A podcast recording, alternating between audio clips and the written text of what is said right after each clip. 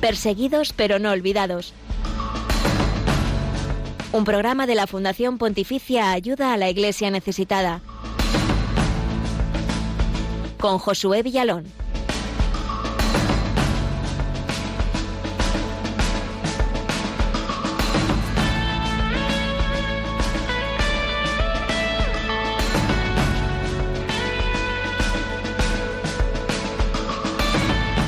Ha pasado un año de los duros altercados y revueltas conocidas como estallido social en Chile, que dejaron, entre otros resultados y actos de violencia, la destrucción de unas 60 iglesias en todo el país. Particularmente conocido ha sido el caso del incendio y destrucción de la iglesia de la Asunción en el centro de Santiago de Chile, capital de este país. Las llamas devastaron el templo antes de convertir todo en ceniza. Pero la esperanza no se ha apagado. Un grupo de jóvenes voluntarios trabajan en la reconstrucción de este templo y enseguida hablaremos con una de las protagonistas de este gesto de luz y esperanza.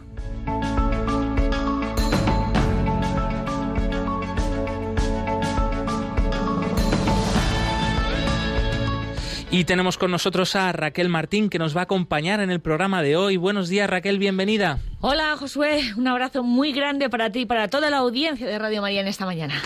Bienvenidos a vuestro programa, que es una ventana abierta a la realidad de la Iglesia pobre y perseguida en el mundo. Nuestros hermanos en la fe, en este caso en Chile, viven preocupados por la situación de su país, por la escalada de violencia contra los templos. Ahondaremos también sobre la situación de la libertad religiosa allí, a la luz del informe Libertad Religiosa en el Mundo 2021.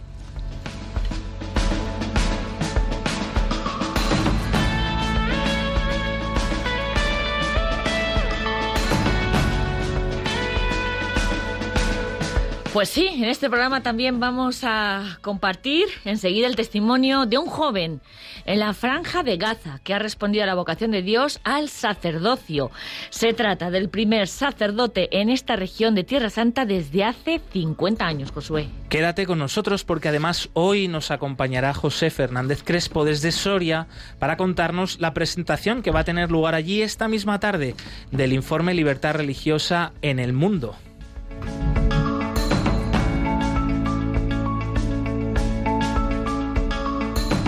Y como cada semana, además, les traeremos la actualidad de los cristianos que sufren por su fe para que conozcamos mejor su situación y recemos con más fuerza por ellos. Si quieres además compartir en redes sociales lo que te estamos contando, puedes hacerlo a través del Twitter, somos arroba ayuda neces, en Facebook e Instagram ayuda a la iglesia necesitada y también estamos en YouTube.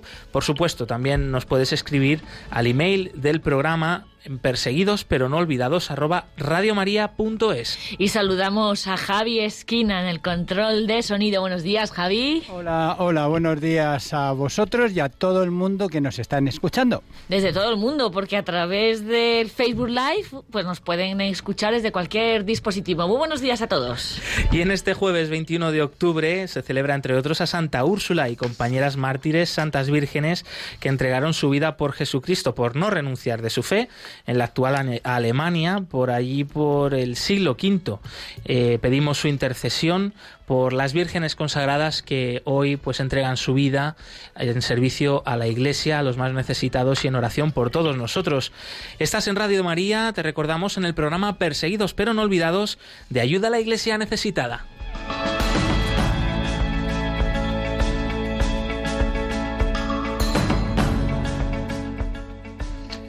Y como te acabamos de avanzar, el tema principal de nuestro programa de hoy es ese aniversario que se está viviendo en estos días del conocido como estallido social, un conjunto pues de protestas eh, que han desencadenado en muchos casos pues en actos de violencia en Chile, este país del cono sur de Sudamérica, hermano nuestro, querido pues por todos nosotros, donde la presencia de la Iglesia pues es una presencia comprometida de la mano pues de, de los más necesitados en una labor evangelizadora y social muy grande allí. Sin embargo, eh, la Iglesia Católica de Chile ha sufrido, ha sufrido el ataque a raíz de estas revueltas de numerosos templos eh, con incendios, altercados, eh, pintadas, etcétera, ¿no? y queremos conocer un poquito más de cerca eh, pues no tanto todos estos hechos que, que, han sido pues muy deplorables, sino un rayo de esperanza que ha surgido a raíz ¿no? de tanta oscuridad. Es el caso de un grupo de jóvenes del centro Duoc, perteneciente a la Universidad Católica de Chile, que después eh, pues de presenciar esos altercados y esa violencia contra los templos en Chile, se han puesto manos a la obra y quieren ser esperanza. Y donde unos destruyen, ellos quieren reconstruir. Es el ejemplo de Ana Paula Jove. Ella es coordinadora de pastoral de este centro Duoc y una de las que ha participado en el proyecto Sursum Corda para rehabilitar en concreto la iglesia de la Asunción en Santiago de Chile, una de las eh, iglesias más castigadas por estas revueltas y por esos ataques de, los violentos extremistas. Eh, damos la bienvenida a Ana Paula, nos alegra mucho tenerte aquí desde tan lejos, desde Chile. Y la primera pregunta sería, eh, ¿qué pensaste tú personalmente cuando entraste por primera vez a esta iglesia de la Asunción y viste todo destruido? Esos momentos fue algo súper impactante para, para, para, todos los que alguna vez habíamos ido antes a esta iglesia, una iglesia súper antigua con mucha historia, eh, y ver que, que, estaba destruida, no sé, toda la parte de, del techo, en el suelo, todo quemado, había muchos escombros. Eh, fue súper impactante volver ahí cuando ya había pasado todo esto. Eh, y, y daba mucha eh, mucha pena, mucha tristeza ver a las personas partícipes de esta comunidad donde van todos los domingos a, a, juntarse, eh, van a misa, a hacer sus actividades, eh, verlas tan tristes con, con, este, con esta destrucción de una parte de, de su casa finalmente. Bueno, es muy difícil hacernos la idea, Josué, aquí en la radio, de, cómo se quedó la iglesia, ¿no? Eh, estamos recordando lo que sucedió hace un año en la Asunción, en la iglesia de la Asunción y de la Veracruz, en el corazón de la ciudad, de la capital. Imaginemos aquí en, Madrid o en alguna de las vuestras capitales que nos estáis oyendo, que las iglesias más antiguas, de repente por estos actos vandálicos, eh, se profanaran, se sacaran las, eh, las estatuas y que un incendio hiciera caerse la torre de la iglesia Eh, es muy difícil hacernos la idea, pero yo quería preguntarte, Ana Paula, bueno, las imágenes las pueden encontrar, por cierto, en, la, en el YouTube de Ayuda a la Iglesia Necesitada, ¿eh? Si entráis en, el, en YouTube, en el canal de Ayuda a la Iglesia Necesitada, vais a ver unos vídeos que la verdad es que conmueven, conmueven el horror de, lo que supuso, ¿no? Y yo quería preguntar a, Ana Paula, eh, ¿qué significó para ti este proyecto de, de reconstrucción? Cuando ya has contado que entraste y dijiste, bueno, vamos a levantar de nuevo la iglesia.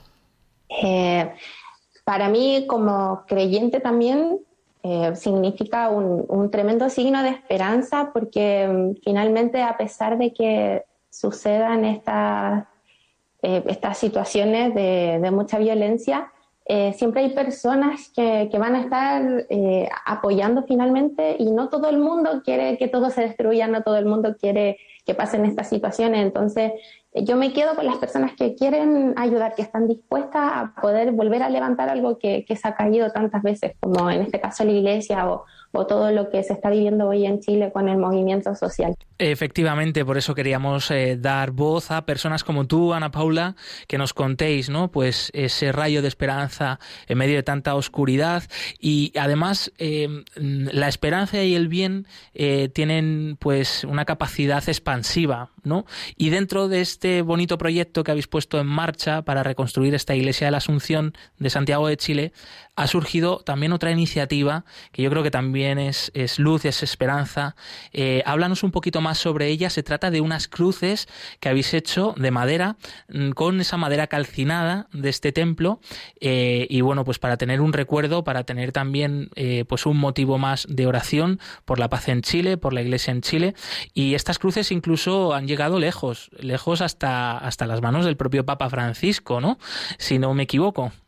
Sí, Sí, fue un, signo que surgió desde los alumnos que, estaban aquí participando, especialmente de los que participan de la escuela de, construcción del instituto, eh, y, viendo, claro, que, sobraban todas estas maderas, que, se limpiaron, que finalmente iban a botarse porque ya no servían para otra cosa, nace el signo de poder hacer estas cruces como un signo de esperanza. Eh, así que se hicieron estas cruces para todas las personas que ayudaron en este proyecto em, directores de carrera, para el rector también del instituto y se decidió también mandarle una al Papa Francisco también para mostrar que eh, aquí hay un, un poquito de esperanza todavía a pesar de todo lo que ha pasado. Pues muchísimas gracias Ana Paula Jove, eh, coordinadora de pastoral del Centro Duoc de la Universidad Católica de Chile, por contarnos eh, tu testimonio y este proyecto de reconstrucción. Y queremos también compartir eh, un pequeño testimonio de los feligreses de esta parroquia de la Asunción de Santiago de Chile, cómo vivieron ese momento de ver su templo destruido, devastado por las llamas y también el trabajo que está haciendo codo con codo, ayuda a la Iglesia iglesia necesitada para recuperar este y otros templos de Chile destruidos. Me llaman por teléfono y me avisan que la iglesia estaba quemándose. En media hora ya las llamas cubrían la iglesia, me quedé estupefacta. Mucha gente celebrando con banderas ya cantando, esperando que la torre se cayera. Y había otro grupo de las caras que yo veía de algunos vecinos de la impotencia. Yo lloraba, lloraba, yo decía, Dios mío, ¿qué está pasando?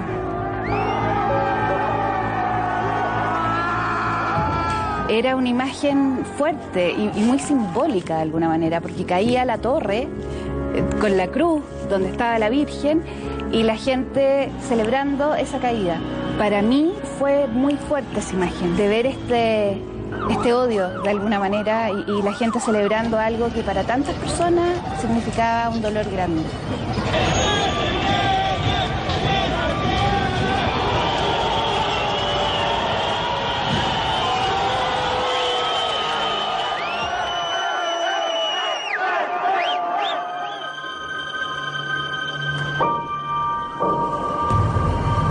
Como que hubo una guerra.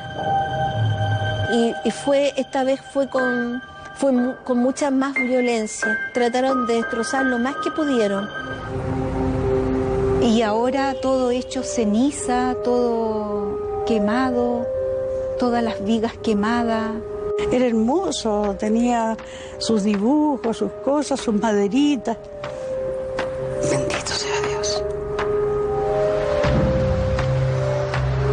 Entonces duele mucho porque algo que para uno es parte importante de su identidad, de su ser, se ve destruido junto con, este edificio. Y esto es de los pocos patrimonios que nos quedan. Es una iglesia de más de 150 años.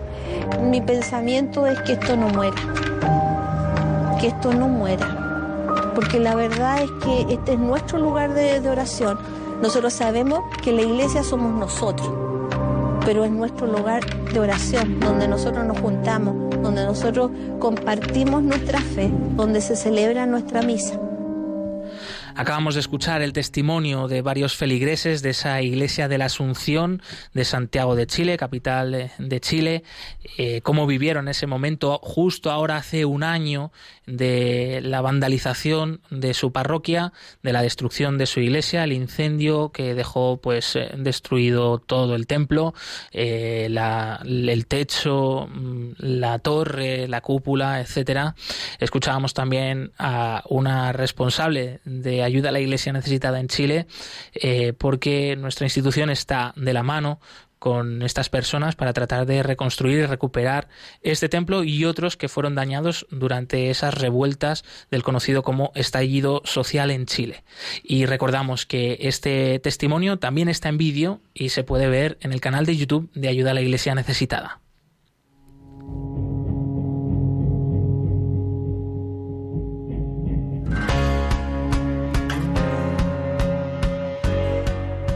La religión con más seguidores en el mundo es también la más perseguida.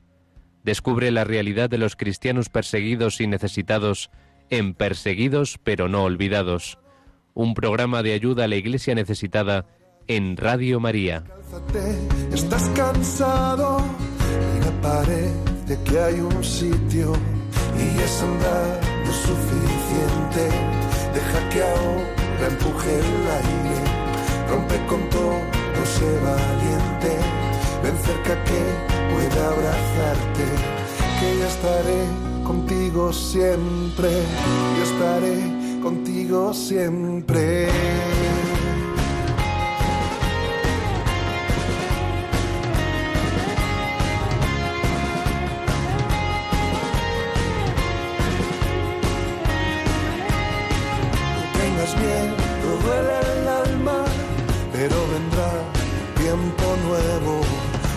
Bandera, otra esperanza. Tan solo hay que encontrar el hueco 11 y 20 minutos, 10 y 20 minutos en las Islas Canarias. Continuamos en Perseguidos pero no olvidados con el equipo de ayuda a la Iglesia necesitada en Radio María porque tenemos muchas cosas más que contarte. Te recordamos antes que estamos en Facebook Live, que nos puedes poner rostro a través de esta plataforma y que por ahí nos están llegando también muchos comentarios. Por ejemplo, el de Francisca Alcaraz que nos manda saludos desde Córdoba. Dice, soy Paqui la cordobesa pues no sé, a lo mejor es muy famosa entre la familia de Radio María, pues bien, nos encanta tenerla también de oyente. Un saludo, Paqui, la cordobesa. Eso es, en nuestro programa. O Celinda Bamonde, que nos saluda precisamente desde Chile, que nos está escuchando, que nos manda bendiciones y que nos agradece mucho hablar de la realidad de la iglesia en Chile, de donde es ella. Eh, otros saludos como el de Julián Piña, Berta Lucelli o Alvin Espinol nos están llegando por el Facebook Live de Radio María. Por ahí nos podéis dejar también vuestros comentarios y nosotros los compartimos aquí en directo y encantados de poder también entablar eh, conversación por este otro canal. Eh, ahora es el turno de la actualidad de la iglesia pobre y perseguida, de esa realidad que muchas veces no se cuenta en otros medios de comunicación, pero nosotros sí queremos que aquí sean noticia.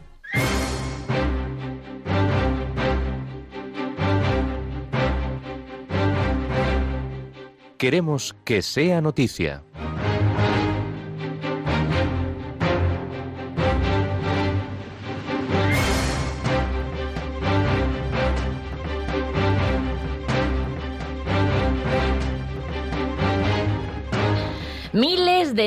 Se unen desde España a la iniciativa Un millón de niños rezando el rosario. La Fundación Pontificia Ayuda a la Iglesia Necesitada ha invitado a parroquias, colegios y familias a participar un año más en la iniciativa Un Millón de Niños Rezando el Rosario. El objetivo de esta campaña de oración es la unidad y la paz en todo el mundo.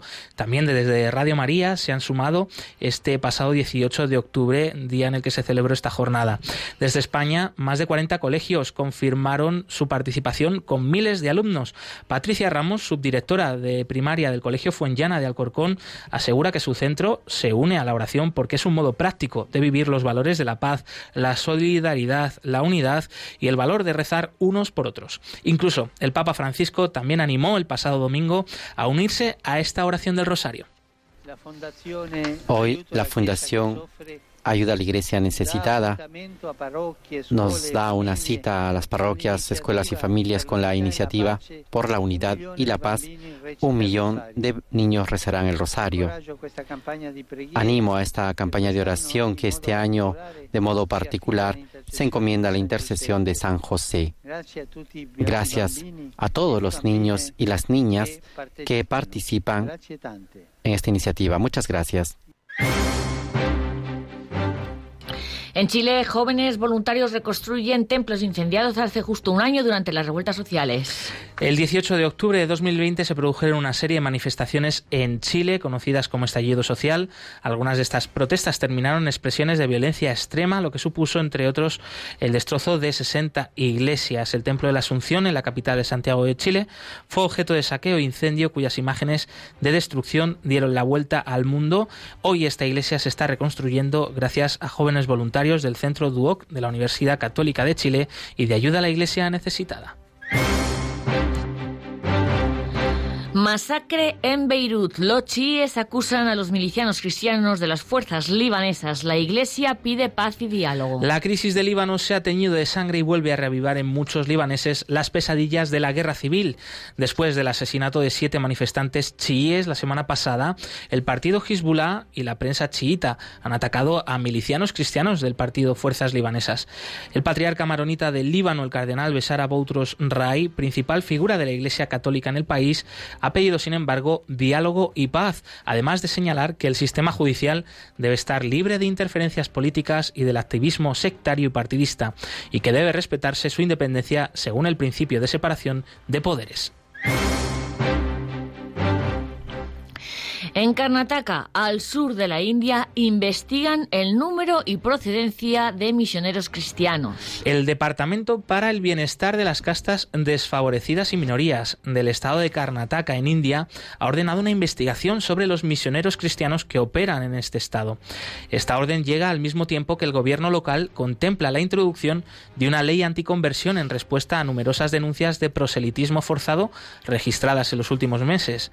Grupos extremistas hindúes quieren paralizar así la acción evangelizadora de las iglesias cristianas, extendiendo su ideología extremista de que la India tiene una sola religión, el hinduismo. Fuentes de la Iglesia Católica local se oponen a este tipo de medidas que rompen con la libertad religiosa reconocida en el país.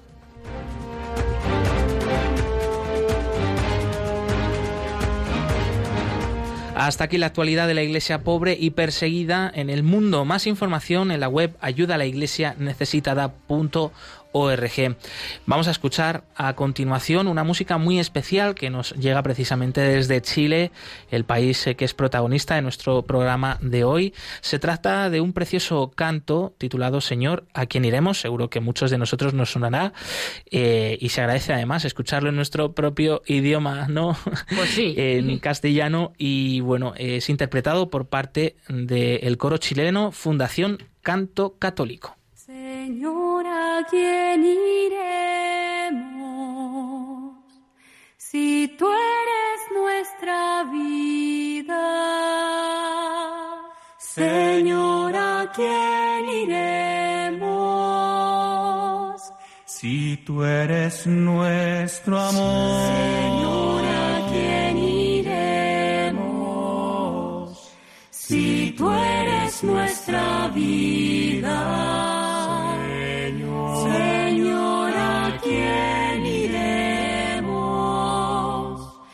Si tú eres nuestro amor, si tú eres nuestro amor. ¿Quién como tú conoce lo insondable de nuestro corazón? ¿A quién como a ti le pesan nuestros dolores, nuestros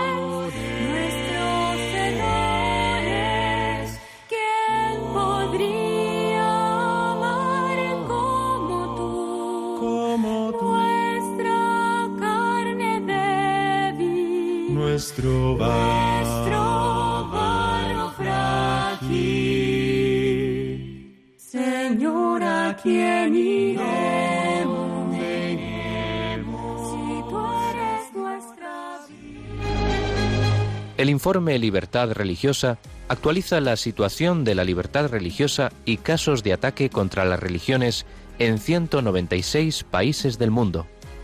No seamos indiferentes ante una realidad que afecta a millones de personas en los cinco continentes, especialmente a los cristianos en China, Irak o Nigeria.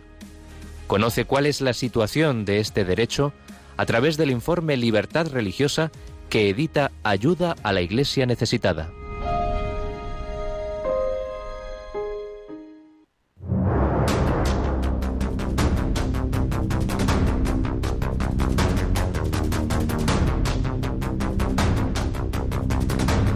Libertad religiosa en el mundo.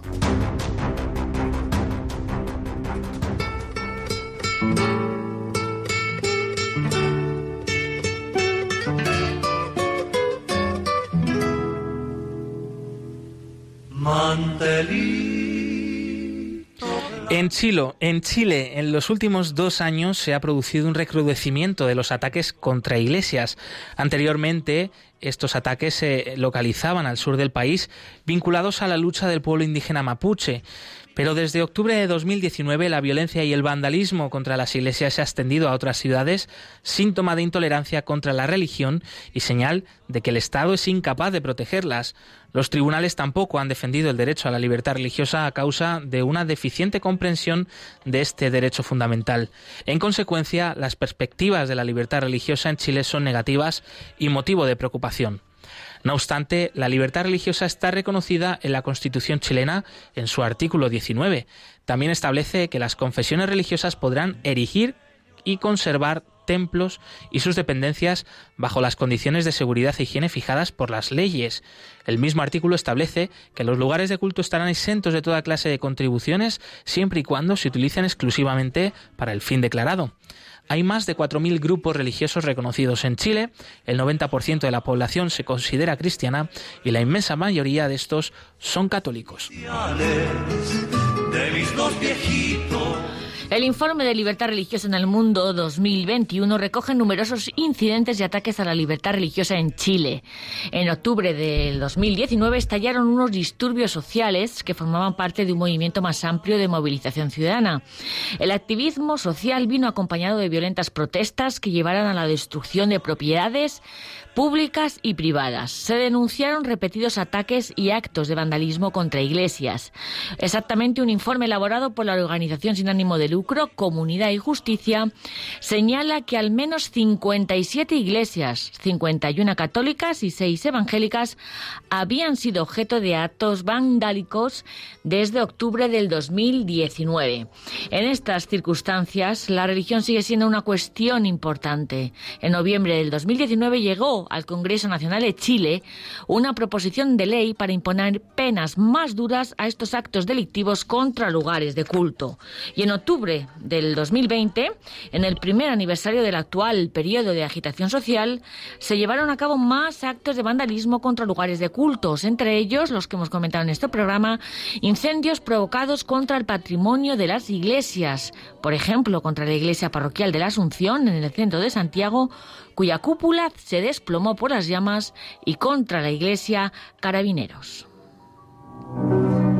El azul de mis Durante los últimos años el gobierno chileno ha mantenido reuniones con varios grupos religiosos. Se crearon comisiones conjuntas de trabajo y un grupo de expertos en asuntos religiosos.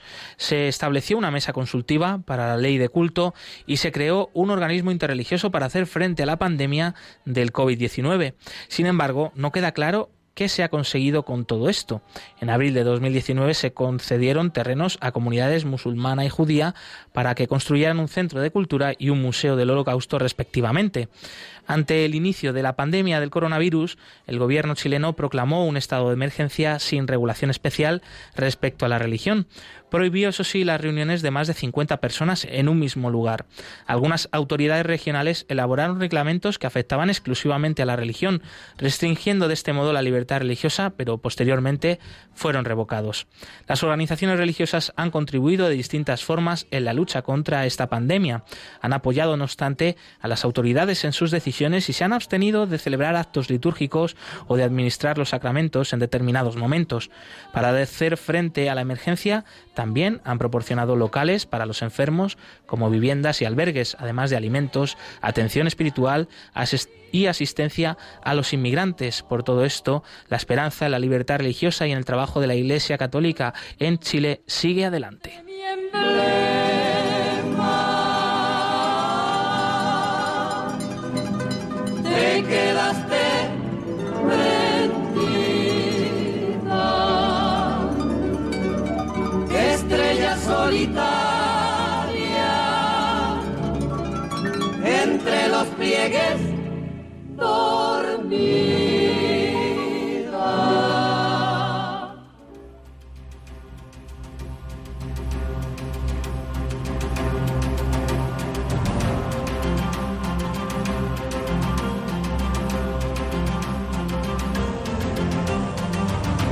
Testigos del siglo XXI.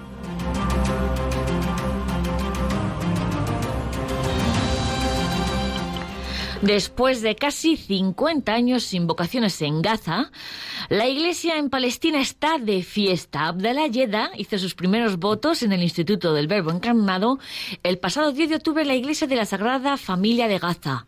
Le acompañaban su familia y amigos. Cuando tenía tan solo 14 años, Abdallah sintió la llamada del Señor, se lo contó a sus padres, pero estos no le animaron a seguirla.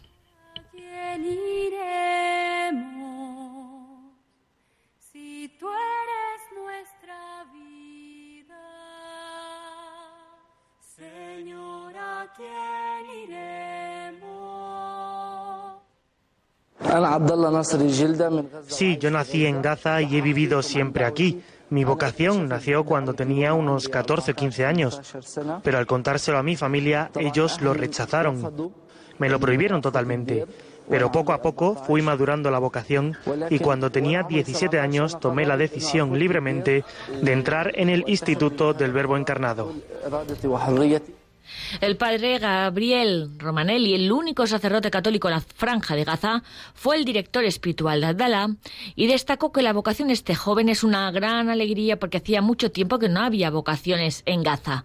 La llamada del Señor es producto del trabajo y la oración de todos, ha apuntado el sacerdote que es miembro del Instituto del Verbo Encarnado. Los católicos en Tierra Santa y los territorios palestinos son una minoría cada vez más amenazada, tan solo el 1%, y están en zonas de conflicto y la presión de estos grupos extremistas.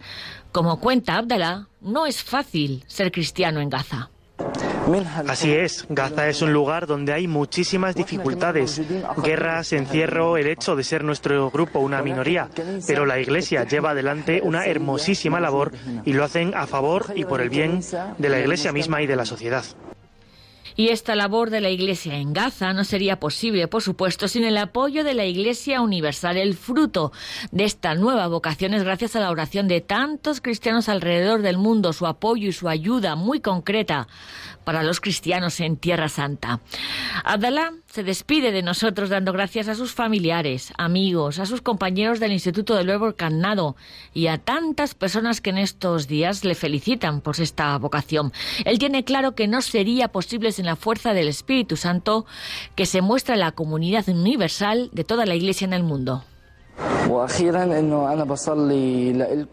Muchas gracias a vosotros. Querría despedirme diciendo que rezo por todos vosotros y también le diría a quien experimente el llamado de Dios que siga su vocación.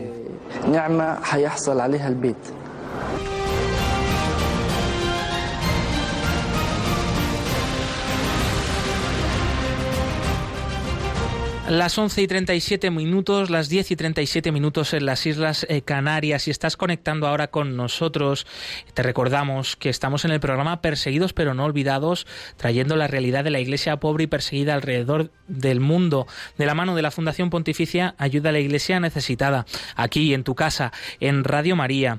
En esta mañana del jueves 21 de octubre queremos estar además cerca de ti y eh, repasando los distintos temas que, hemos, eh, que estamos tratando en el programa, como es la realidad de Chile, de esas iglesias destruidas hace justamente ahora un año, del trabajo de la iglesia local allí para poder reconstruir estos templos, pues te invitamos a poder participar aquí en directo con nosotros, llamando al teléfono de la emisora y encantados pues de poder saludarte, darte paso a todos los oyentes de Radio María. Así que puedes llamar ya al 91005 9419, repetimos 91 005 94 19. Y mientras van llegando esas llamadas, repasamos los próximos eventos de ayuda a la Iglesia necesitada alrededor de España y en particular un evento concreto que hay esta misma tarde, que es la presentación del informe Libertad Religiosa en el Mundo 2021 en Soria.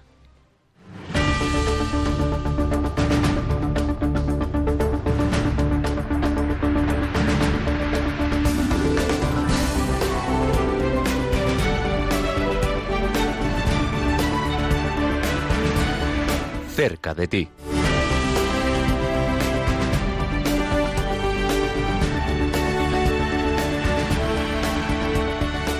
José Fernández Crespo es el responsable de promoción de ayuda a la Iglesia necesitada en España y uno de los que van a estar presentes esta tarde en Soria para presentar el informe Libertad Religiosa en el Mundo 2021. Bienvenido, José.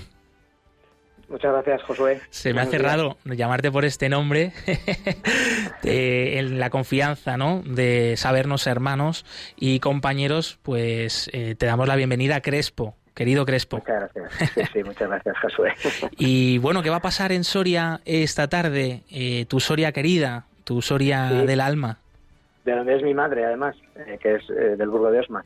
Bueno, pues es la primera vez que el informe de libertad religiosa, que como todo el mundo sabe y conoce, estamos realizando por muchas diócesis de España, pues es la primera vez que, llega a, Soria y lo hacemos gracias a pues a la, paternidad y al cariño que nos tiene don Abilio Martínez Barea, que es el, obispo de, de, Osma Soria. La verdad es que eh, en cuanto supo de la existencia del, informe y de que lo poníamos al servicio de la diócesis, eh, vamos, inmediatamente nos, nos llamó y, y, bueno, pues nada, pues lo presentamos esta tarde a las seis de la tarde en el Salón de Actos del Círculo Amistad de Numancia. Crespo, eh, de verdad, eh, es impresionante cómo tú como responsable del Departamento de Promoción de Ayuda a la Iglesia Necesitada estás llamando a todas las puertas y se están abriendo todas las puertas eh, a esta realidad de la libertad religiosa en el mundo. En Soria es la primera vez que se presenta en España este informe nuestro, que se elabora cada dos años, pero ¿en cuántas ciudades habéis presentado ya este informe? Bueno, pues llevamos ya 21 diócesis, lo que no se dice, desde, desde el mes de mayo, además. Y, está siendo muy bonito porque eh, todavía nos quedan cuatro o cinco más, ¿eh? ¿eh? pero está siendo muy bonito sobre todo por esta este cariño que nos tiene que nos tienen los obispos a, a, lo que es la institución, pero también a la seriedad, a la objetividad que tiene el informe de libertad religiosa y sobre todo porque es una cuestión que también afecta en algunos lugares de nuestras diócesis, ¿no? Pues para los obispos también es la oportunidad de poner delante esta realidad, de poder involucrar también a, su propia iglesia, a la iglesia local, a, la base de la iglesia diocesana y, de invitar ellos mismos también a otras realidades diocesanas, ¿no? La verdad es que está siendo un trabajo precioso. Yo estoy agradecidísimo a la oportunidad que me da ayuda la Iglesia necesitada de poder llevar eh, esta realidad de, la falta de libertad, discriminación por discriminación, por persecución eh, en el mundo y acercarlo allí donde realmente hace falta comunicarlo. ¿no? Hmm.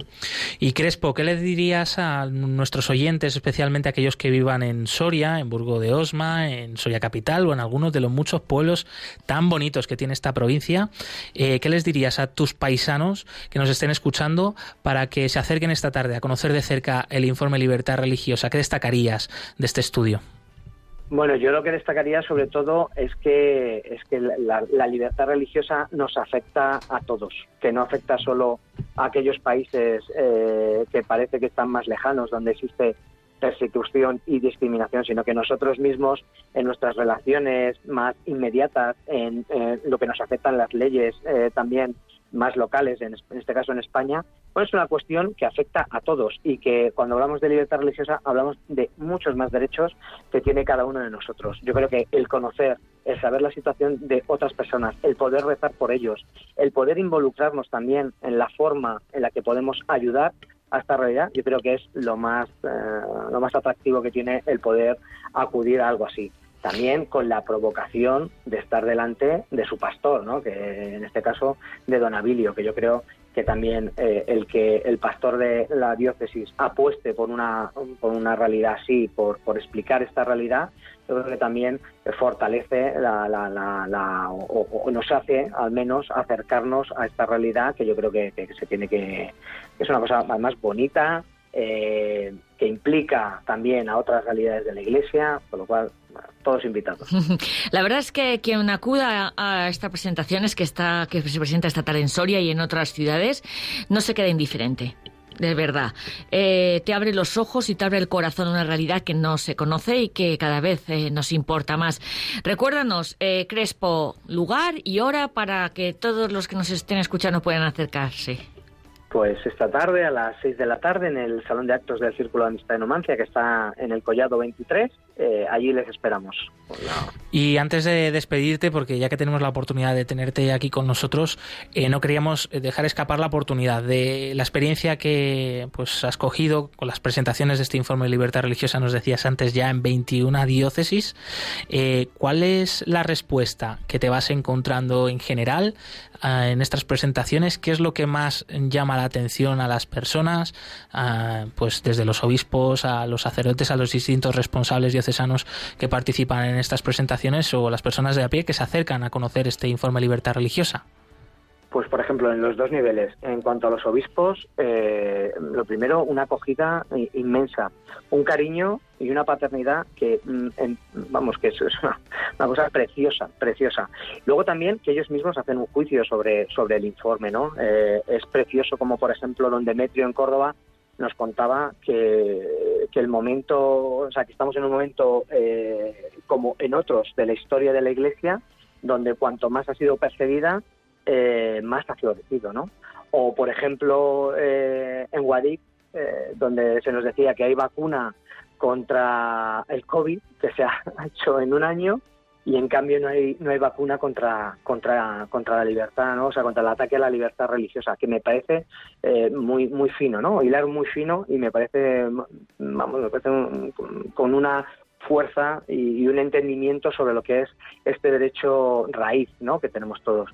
Y por otro lado, eh, en cuanto a las personas que se acercan, tanto nuestros benefactores como, las personas que se acercan de la propia diócesis, eh, asombrados, asombrados que, en este siglo XXI todavía se esté dando esto y que nadie, salvo ayuda a la iglesia necesitada y pocas instituciones más de iglesia, eh, puedan denunciarlo, ¿no? Porque me parece me parece que, además es, es de una de una sí, eh, produce una visibilidad el presentar este informe que, que, no tendría ¿no? De, otra manera. Hmm.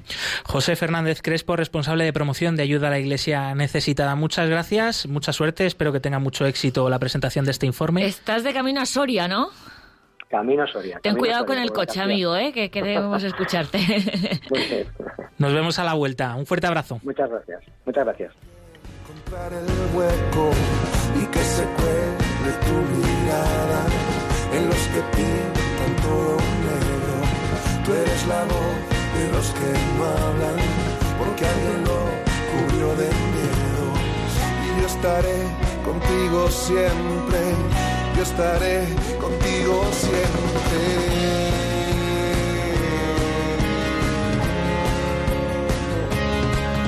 Y nos siguen llegando comentarios a través del Facebook Live de Radio María, donde estamos retransmitiendo en directo este programa Perseguidos pero no olvidados. Por ejemplo, Margarida Couto, que nos escribe mm, lamentando eh, la destrucción de ese templo de la Asunción de Santiago de Chile. Eh, se quedaba impresionada por la crónica del testimonio de los feligreses contando cómo fue justo hace un año eh, ese ataque a esta iglesia. También María Vasgue nos escribe, mm, dice que es, vive en Alcázar de San Juan, en Ciudad Real, pues le damos la bienvenida.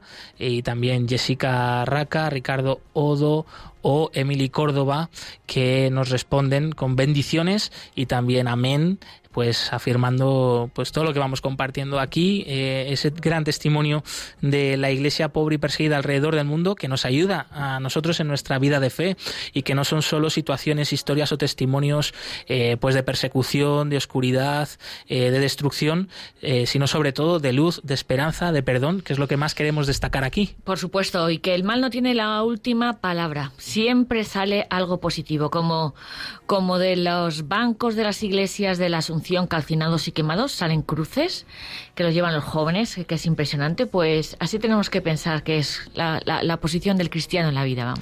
Y pasamos ahora al testigo pues a todos los oyentes de Radio María con todas estas historias que hemos ido compartiendo aquí, también la actualidad de la iglesia pobre y perseguida, la situación de la libertad religiosa en Chile a la luz del informe Libertad Religiosa en el Mundo o eh, la presentación de este informe Libertad Religiosa en el Mundo de ayuda a la Iglesia O necesitada. esa primera, primera vocación en Gaza en medio siglo, en 50 años. No me digas que no es esperanza, ¿eh? Tremendo. Esperanza y los frutos del Espíritu Santo, ¿no?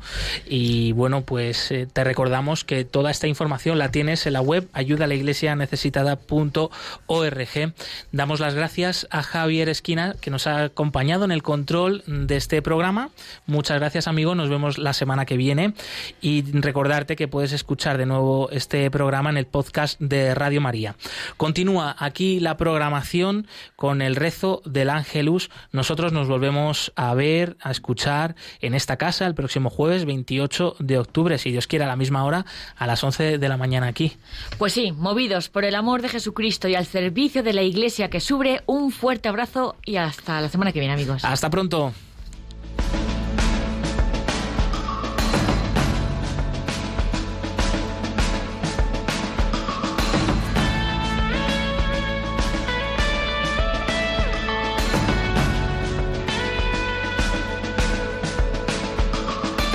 Concluye en Radio María, Perseguidos pero no olvidados, un programa de la Fundación Pontificia Ayuda a la Iglesia Necesitada, con Josué Villalón.